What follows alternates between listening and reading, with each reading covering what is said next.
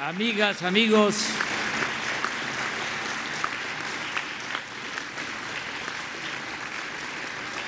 Me da mucho gusto participar en esta conmemoración de la histórica decisión de expropiar el petróleo el 18 de marzo de 1938. El petróleo de México siempre ha sido una gran tentación. La historia en breve se puede contar desde cuando lo descubrió en 1860 el cura Manuel Gili Sainz en San Fernando, Macuspana, Tabasco. Según el presbítero, los indígenas mayas chontales le decían con temor que se iba a volver un montón de sal, porque eso era cosa del duende o amo del monte. Sin embargo, el desarrollo de la industria petrolera comienza hasta 1901, cuando este energético empieza a ser demandado como combustible para mover el recién inventado automóvil, los ferrocarriles y la industria. Y como suele suceder, aparejado de este auge petrolero, surge la necesidad de ajustar el marco jurídico en aras del interés económico. Precisamente en ese año, Porfirio Díaz expide la ley del petróleo, la primera ley del petróleo, otorgando al propietario el dominio del suelo y del subsuelo y también la posibilidad de explotar el petróleo en terrenos nacionales. Las compañías petroleras extranjeras a partir de entonces dominaban en toda la región del Golfo de México. Ya eran conocidos los despojos que padecían indígenas y campesinos de sus tierras y las grandes injusticias que se cometían con el apoyo del régimen. Con el triunfo de la revolución, el presidente Francisco I. Madero consideró como un acto de justicia que las compañías petroleras, cuando menos, dejaran algún beneficio en nuestro país. Por eso, el 3 de junio de 1912, aprueba un decreto en donde se establece un impuesto especial sobre el petróleo crudo de 20 centavos por tonelada, equivalente a 3 centavos por barril, decisión que no pudo aplicarse por las presiones de las compañías extranjeras y del gobierno de Estados Unidos. El presidente Venustiano Carranza promovió que en la Constitución de 1917 se nacionalizara el petróleo. Sin embargo, pasó mucho tiempo para que se aprobara la ley reglamentaria en esta materia y poder ejecutar el mandato constitucional. Era mucho el poderío y las presiones de las compañías y de los gobiernos extranjeros. Es hasta el 18 de marzo de 1938 en que se consuma la expropiación petrolera el 23 de marzo de ese mismo año, días después de la expropiación, el presidente Cárdenas recordaba en sus apuntes que siendo comandante de la región militar en 1926, lo visitó en la zona petrolera de la costa de Veracruz el general Heriberto Jara, gobernador del estado, quien le había hablado de los problemas que con frecuencia ocasionaban las empresas petroleras extranjeras. Cito lo que escribió el general, contando lo que le platicaba el general Jara, gobernador del estado de Veracruz. Se negaban a cumplir las prestaciones a sus trabajadores estipuladas en la ley, haciendo alarde de contar con apoyos poderosos, sintiéndose en tierras de conquista.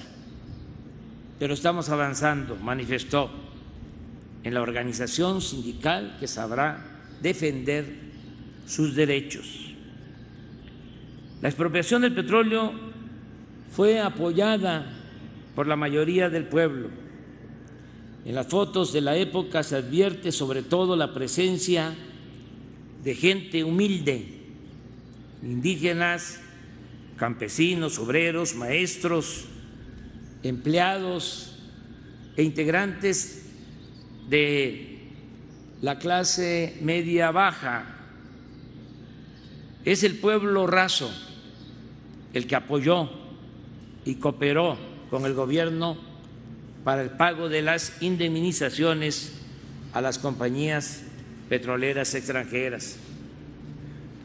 Aunque el apoyo del pueblo fue fundamental, debe subrayarse que el presidente Cárdenas supo actuar en el momento preciso. El general era un gran estratega político que sabía de la importancia del manejo de los tiempos unos días antes de la expropiación, él mismo cuenta que sobre la carretera, en las cercanías de Cuernavaca, caminó y platicó con el general Mújica durante más de una hora. Cito al general Carlos. Hicimos consideraciones de las circunstancias que podrían presentarse si gobiernos como los de Inglaterra y Estados Unidos, interesados en respaldar a las empresas petroleras, presionaban al gobierno de México con medidas violentas, pero tomamos también en cuenta que se presenta ya la amenaza de una nueva guerra mundial con las provocaciones que desarrolla el imperialismo nazi fascista y que esto los detendría de agredir a México en el caso de decretar la expropiación.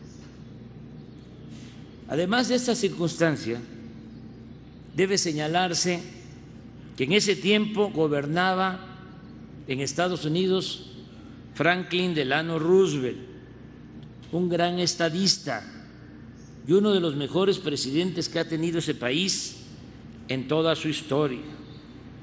Recordemos que cuando Roosevelt llegó a la presidencia el 4 de marzo de 1933, Estados Unidos padecía una de las peores crisis que ha tenido y al enfrentar con éxito esa emergencia, el presidente Roosevelt comienza a revelar cualidades que lo convertirían en uno de los más grandes políticos del siglo XX, un titán de las libertades.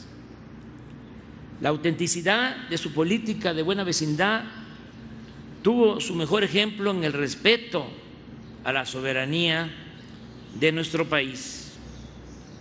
Durante los tres periodos presidenciales de Roosevelt, las relaciones entre México y Estados Unidos fueron excepcionalmente buenas. Los días posteriores a la expropiación petrolera, en una carta el general Cárdenas le reconoce con estas palabras. Mi gobierno considera que la actitud asumida por los Estados Unidos de Norteamérica en el caso de la expropiación de las compañías petroleras viene a afirmar una vez más la soberanía de los pueblos de este continente que con tanto empeño ha venido sosteniendo el estadista del país más poderoso de América, el excelentísimo señor presidente Roosevelt. Los buenos resultados de esta política tuvieron mucho que ver con el papel que jugó el embajador Joseph Daniel, quien actuó, el embajador de Estados Unidos en México, quien actuó con sabiduría y habilidad en los años más difíciles de las relaciones entre los dos países. Su postura acerca del conflicto petrolero se resume cuando sostiene que el presidente Cárdenas, esto lo escribe en sus memorias el embajador Daniel, el presidente Cárdenas escribió, tenía razón al promover que la riqueza del subsuelo se convirtiera en parte de la economía mexicana y que la crisis petrolera se debía a la negativa sistemática de las empresas extranjeras a modificar la visión con que habían iniciado a principios del siglo XX. Decía Daniel, cito textual, consideran que los mexicanos nacieron para enriquecer a extranjeros y que Dios puso importantes recursos naturales en el subsuelo de México para aumentar las fortunas que se encuentran en los cofres de los explotadores y concesionarios. En los gobiernos posteriores al general Cárdenas se tomaron decisiones para otorgar los llamados contratos riesgo, entregando de nuevo grandes extensiones del territorio nacional a empresas petroleras extranjeras. Pero también debe destacarse que los presidentes Adolfo Ruiz Cortines, Adolfo López Mateos e inclusive Gustavo Díaz Ordaz, siendo director de Pemex, don Jesús Reyes Heroles, llevaron a cabo reformas importantes. Se modificó el artículo 27 constitucional y la ley reglamentaria que permitieron la cancelación de esos contratos y esas concesiones en la explotación del petróleo. En los gobiernos de Luis Echeverría y José López Portillo, se descubrieron grandes yacimientos petroleros en Tabasco, en Chiapas, sobre todo en la sonda de Campeche. A partir de entonces se aplicó el criterio de producir o extraer lo más que se pudiera para vender petróleo en el extranjero y se habló de que debíamos prepararnos para administrar la abundancia. Este auge desató la corrupción que se hizo acompañar de la entrega de bienes públicos a particulares durante el gobierno de Carlos Salinas. Con Ernesto Cedillo se produjo una tremenda crisis económica al grado que los ingresos por exportaciones de petróleo se depositaron en una cuenta de Nueva York que el gobierno de México no podía tocar porque era para uso exclusivo del pago de un crédito emergente por 20 mil millones de dólares otorgado por el Departamento del Tesoro de Estados Unidos. A partir de 1996, la producción de petróleo siguió en aumento hasta llegar en 2004 a la cifra récord de 3 millones 400 mil barriles diarios. Cabe señalar que los gobiernos de Vicente Fox y de Felipe Calderón, el precio del barril de petróleo llegó a un promedio de 100 dólares, el más alto en toda la historia. No obstante, todos los excedentes de este auge se usaron para hacer más grande el aparato burocrático y para transferir recursos de la hacienda pública a particulares, incluyendo el gran subsidio que significó no cobrar impuestos a las grandes corporaciones económicas y financieras. No sobra subrayar que aún con ingresos petroleros excepcionales durante el gobierno de Felipe Calderón, la deuda pública aumentó 200 por ciento. Entre 1996 y 2004, las exportaciones de crudo se elevaron de 563 a 683 millones de barriles al año. Ese incremento coincide con la sobreexplotación del complejo Cantarel, que de 2000 a 2004 incrementó su producción de 47 a 61 por ciento del total nacional, convirtiéndose en el campo petrolero de mayor producción en la historia del mundo. No obstante, luego del 2004 hasta el 2018, como aquí se ha dicho, comenzó la declinación en la producción del petróleo, que se agravó con la aplicación de la llamada reforma energética aprobada en 2014. Baste decir o no olvidar que cuando se llevó a cabo esta nueva privatización del petróleo, se sostenía hasta en los considerandos de las leyes que para este año íbamos a estar produciendo tres millones de barriles diarios, porque iba a llegar la inversión extranjera a raudales, pero en realidad como aquí también se ha dicho, en noviembre de 2018, cuando recibimos el gobierno, la producción era de un millón setecientos dos mil barriles diarios, un millón setecientos dos mil barriles diarios, y se había comenzado a importar, a comprar petróleo crudo en el extranjero. Por eso celebro que hoy el director general de Pemex, Octavio Romero Oropesa, el eficiente y honesto director general de Pemex,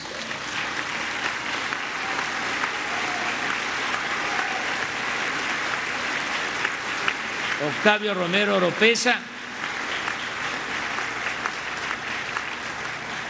nos esté informando que por primera vez en los últimos 14 años, por primera vez en los últimos 14 años, no hubo reducción en la producción petrolera y por el contrario, al día de hoy estamos extrayendo 88 mil barriles diarios más que cuando tomamos posesión del gobierno.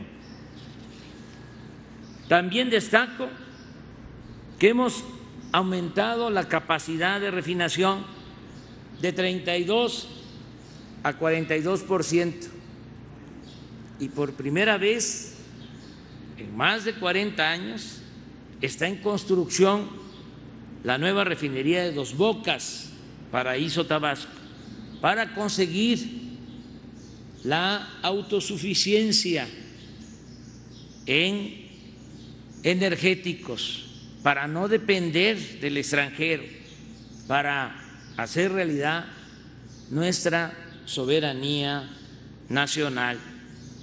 Felicito con todo mi corazón a los trabajadores y a los técnicos de Pemex.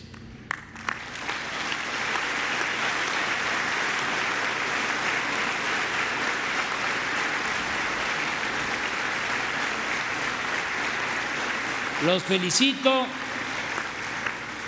a todos, trabajadores sindicalizados, de planta, transitorios, a los técnicos, a los ingenieros, a los servidores públicos, por hacer posible el rescate del petróleo en beneficio de México. Reitero que no vamos a modificar el marco legal para revocar los contratos que se entregaron a partir de la llamada reforma energética. No lo haremos porque aún el dominio de la nación sobre el petróleo es preponderante. No les dio tiempo de entregar toda la riqueza petrolera. Afortunadamente el pueblo de México dijo basta en julio del 2018. Sonó la alarma, sonó la campana y se terminó con la privatización. Nos dejaron el 80% del potencial petrolero de México. También no vamos a modificar el marco legal porque queremos respetar los acuerdos que se tomaron. Aunque nosotros pensamos y actuamos de manera distinta. Y vamos a mantener el marco legal porque consideramos importante mantener la confianza de los inversionistas nacionales y extranjeros para sumar voluntades, esfuerzos y recursos en beneficio del pueblo y de la nación mexicana. Eso sí, que se oiga bien y que se oiga fuerte. Ya se terminó con el periodo privatizador, nunca más esa pesadilla. Vamos a seguir demostrando, como lo estamos haciendo, que Pemex saldrá adelante sin corrupción.